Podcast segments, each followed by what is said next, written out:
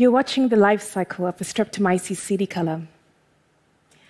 It's a strain of bacteria that's found in the soil where it lives in a community with other organisms decomposing organic matter. Coelicolor is a beautiful organism, a powerhouse for synthesizing organic chemical compounds. It produces an antibiotic called actinorhodin, which ranges in color from blue to pink and purple, depending on the acidity of its environment. That it produces this pigment molecule sparked my curiosity and led me to collaborate closely with Coelicolor. It is an unlikely partnership, but it's one that completely transformed my practice as a materials designer. From it, I understood how nature was going to completely revolutionize how we design and build our environments, and that organisms like Coelicolor were going to help us grow our material future. So, what's wrong with things as they are?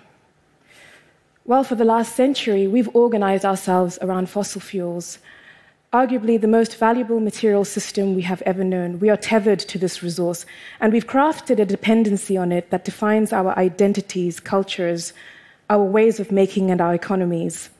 But our fossil fuel based activities are reshaping the earth with the kind of violence that is capable of dramatically changing the climate, of accelerating a loss of biodiversity, and even sustaining human conflict. We're living in a world where the denial of this dependence has become deadly. And its reasons are multiple, but they include the privilege of not being affected, and what I believe is a profound lack of imagination about how else we could live within the limits of this planet's boundaries. Fossil fuels will one day give way to renewable energy. That means we need to find new material systems that are not petroleum based. I believe that those material systems will be biological, but what matters is how we design and build them. They mustn't perpetuate the destructive legacies of the oil age. When you look at this image, what do you see? Well, I see a highly sophisticated biological system that, through the use of enzymes, can move and place atoms more quickly and precisely than anything we've ever engineered. And we know that it can do this at scale. Nature has evolved over 3.8 billion years to be able to do this. But now, through the use of synthetic biology, an emerging scientific discipline that seeks to customize this functionality of living systems, we can now rapid prototype the assembly of DNA. That means that we can engineer the kind of biological precision that makes it possible to design a bacteria that can recycle metal, to grow fungi into furniture, and even sequester renewable energy from algae. To think about how we might access this inherent brilliance of nature to build things from living things, let's consider the biological process of fermentation. I've come to think of fermentation, when harnessed by humans, as an advanced technological toolkit for our survival. When a solid or a liquid ferments, it's chemically broken down by bacteria or fungi. The byproduct of this is what we value. So, for example, we add yeast to grapes to make wine. Well, in nature, these transformations are part of a complex network, a continuous cycle that redistributes energy Fermentation gives rise to multi species interactions of bacteria and fungi, plants, insects, animals, and humans.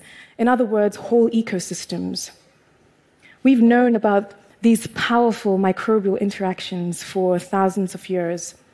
You can see how, through the fermentation of grains, vegetal matter, and animal products, all peoples and cultures of the world have domesticated microorganisms to make the inedible edible. And there's even evidence that as early as 350 AD, people deliberately fermented foodstuffs that contained antibiotics.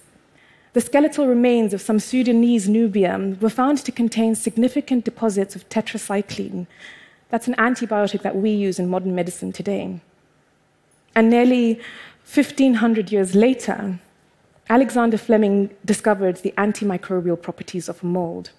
And it was only through the industrialized fermentation of penicillin that millions could survive infectious diseases.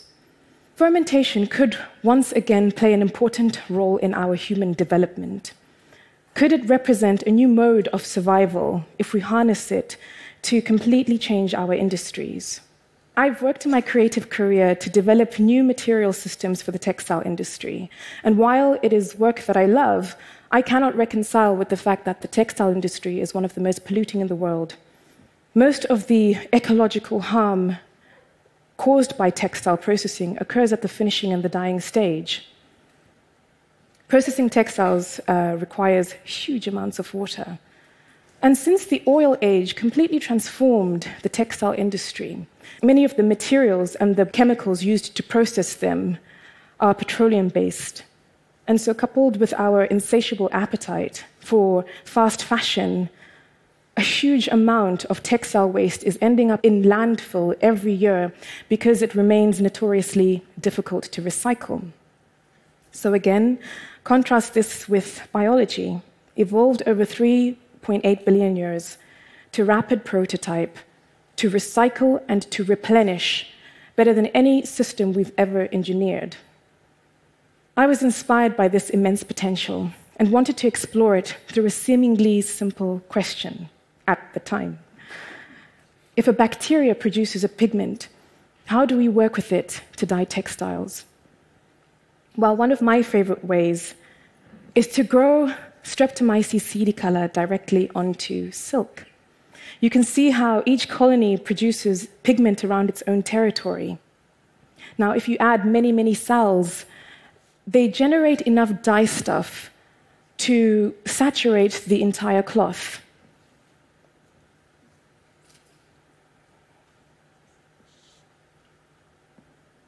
Now, the magical thing about dyeing textiles in this way, the sort of direct fermentation when you add the bacteria directly onto the silk, is that to dye one t shirt, the bacteria survive on just 200 milliliters of water. And you can see how this process generates very little runoff and produces a color fast pigment without the use of any chemicals. So now you're thinking, and you're thinking, right, an inherent problem associated with uh, designing with a living system is how do you guide a medium that has a life force of its own? Well, once you've established the baseline for cultivating streptomyces so that it consistently produces enough pigment, you can turn to twisting, folding, clamping, dipping, spraying, submerging, all of these begin to inform the aesthetics of coelicolor's activity. And using them in a systematic way enables us to be able to generate an organic pattern, a uniform dye, and even a graphic print. Another problem is how to scale these artisanal methods of making so that we can start to use them in industry. When we talk about scale, we consider two things in parallel scaling the biology and then scaling the tools and the processes required to work with the biology. If we can do this, then we can move what happens on a petri dish so that it can meet the human scale and then hopefully the architecture of our environments. If Fleming were alive today, this would definitely be a part of his toolkit. You're looking at our current best guess of how to scale biology. It's a bioreactor, a kind of microorganism brewery that contains yeasts that have been engineered to produce specific commodity chemicals and compounds, like fragrances and flavors.